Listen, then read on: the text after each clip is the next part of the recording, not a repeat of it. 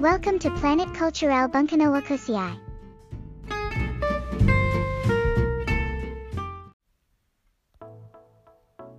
始まりましたプラネットクルチュレル文化の惑星パーソナリティのミントです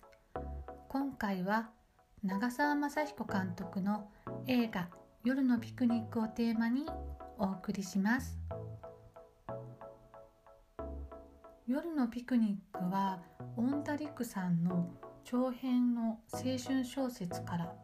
できているんですけれどもそれが原作になっていて6番目のさや子と休憩の季節という小説があるんですけれどもそれと夜のピクニックと合わせて高校三部作という形で出版されているんですね。で夜のピクニックはその3部作の完結編になるんですけれどもそれを映画化したものが夜のピクニックなんですね。で高校生活の最後を飾る伝統行事で80キロの道のりを歩く歩行祭というのが舞台になってます友達とか恋人とか誰と歩いて何を語るのか多部未華子さん演じる幸田貴子を中心に物語を進行していくんですけれどもその貴子は歩行祭にこう密かな誓いを胸に抱いているんですね。でそれは3年間誰にも言えなかった秘密を清算するためなんですけれども親友と学校生活の思い出とか卒業後の夢を語ってで親友と歩きながら貴子だけはその小さな賭けにいつ話そういつ話そうっていう思いを胸に挑んでいるんですね。でやっぱり夜を通して歩く非日常の中で浮き彫りになる青春のこう青春群像劇が描かれているんですけれども今まで言えなかったこととか聞けなかったこととかもちろん恋の話とかおまじないとかあと同級生の父親探しとか海外にいる友達の話とかでたくさんの物事を通していろんな話をして相手を理解していくっていうストーリーなんですね。で出演者でこの作品には石田拓也さんとかあと西原亜希さん貫地谷しおりさん江本佑さん加藤ローサさん加藤亮さんなど若い時の面々が出ているんですね。で本当にこの作品私好きなのであんまりネタバレしたくないんですけれども友人のその貴子の友人の美和子を演じる西原西原亜希さんとかあとアンナ演じる加藤ローサさんのように相手を思って時には厳しくきちんと言える友達ってああいいな素敵だなって本当に思いますね。でそのアンナの弟役を演じる池松壮亮さんが出ているんですけれどもこの作品の時ってやっぱりまだ若いんですよねでも本当に演技がてもうまいですね。ちょっと少年っぽさも残しつつちゃんとした演技のできる方なんだなって本当に思いますね。でこの作品って恋の駆け引きとかはやっぱりありますけど貴子の場合はそういうのではないところなのがこう清々しくて。で周りを含めてお互いも理解できるっていう物語の着地がああこれが心の成長っていう青春なんだなって思いますね。で歩行祭は茨城の学校で行われているそうなんですけれどもこの原作者の恩田陸先生も体験したことがあるとのことで映画の描写もすごいリアルなんですよね。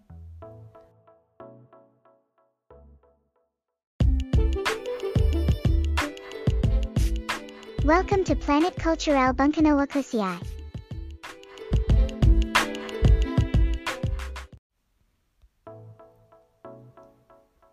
80キロっていう長い道のりを歩くと笑うことすらできないくらい疲れると思うんですよね。だから本音を話そうってなるのかなって思うんですけれどもやっぱり人って保守的になるのが当たり前だと思うんですよだから疲れ切った時とか話してすっきりしたいとか面倒な時一人で抱えるにはもう限界かなって思ったりいろいろあると思うんですよね。そういう時にあやっぱり話せる時に今話そうってなるのかなと思ってで話を聞いた方も答えられるのしでお互い本音でこうなんかやっぱり改まって話したりするとこう繕ったりとか本音で話すって難しいと思うんですよね。なのでそういう時に話す相手がいるって話すこととか大切なんだなとか思いますね。よく中学高校でマラソン大会がありますけど私の時はマラソンではなく40キロ歩くっていう大会だったんですよね。でこの作品見て思い出したんですけれども歩行祭のように80キロではなく半分の距離だったんですけど確かにいろんな話したなって思って。ただ体力と気力を限界というわけではなかったのでポッキー食べながら歌歌ったりしてのんきでしたね。でもそれもすごくいい思い出だなと思って。で大人になればなるほど大抵のことって自己解決できちゃうじゃないですかね。でもそれって自己解決なので相手の意見を聞いたりとかこうアドバイス聞いたりっていうのがなかなかできないので。でそれがたまに甘い思い出じゃなくってこう苦い思い出になったりとか。なので大切なことを話すっていう機会が減ってきてる今は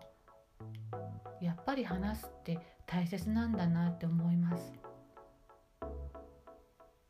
よくインスタでメンタル系の投稿がすごい多いって聞くんですけれどもたまにこう広告とかでも入ってたりしてであ本当に多いんだなと思って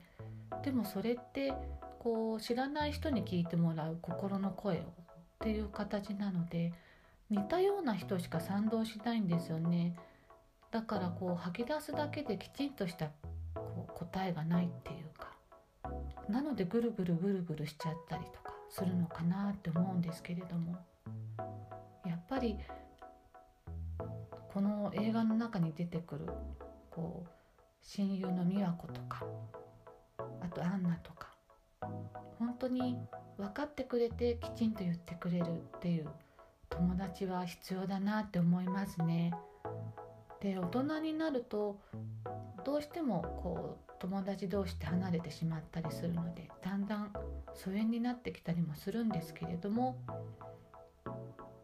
大人になればなるほどこう話す機会がなくなるのでできるだけ話す機会っていうのはこうそばにいる人とかと増やしていけたらいいなって思いますね。なのでこの作品は大人も学生の方もこう若い人も見ていただいてああこういう心の成長っていうんですかね今の現代には必要なのかなっていう気はするので是非見ていただきたいなって思います皆さんのおすすめの映画や本音楽などありましたら教えてください。メッセージもお待ちしております。それではまたお会いしましょう。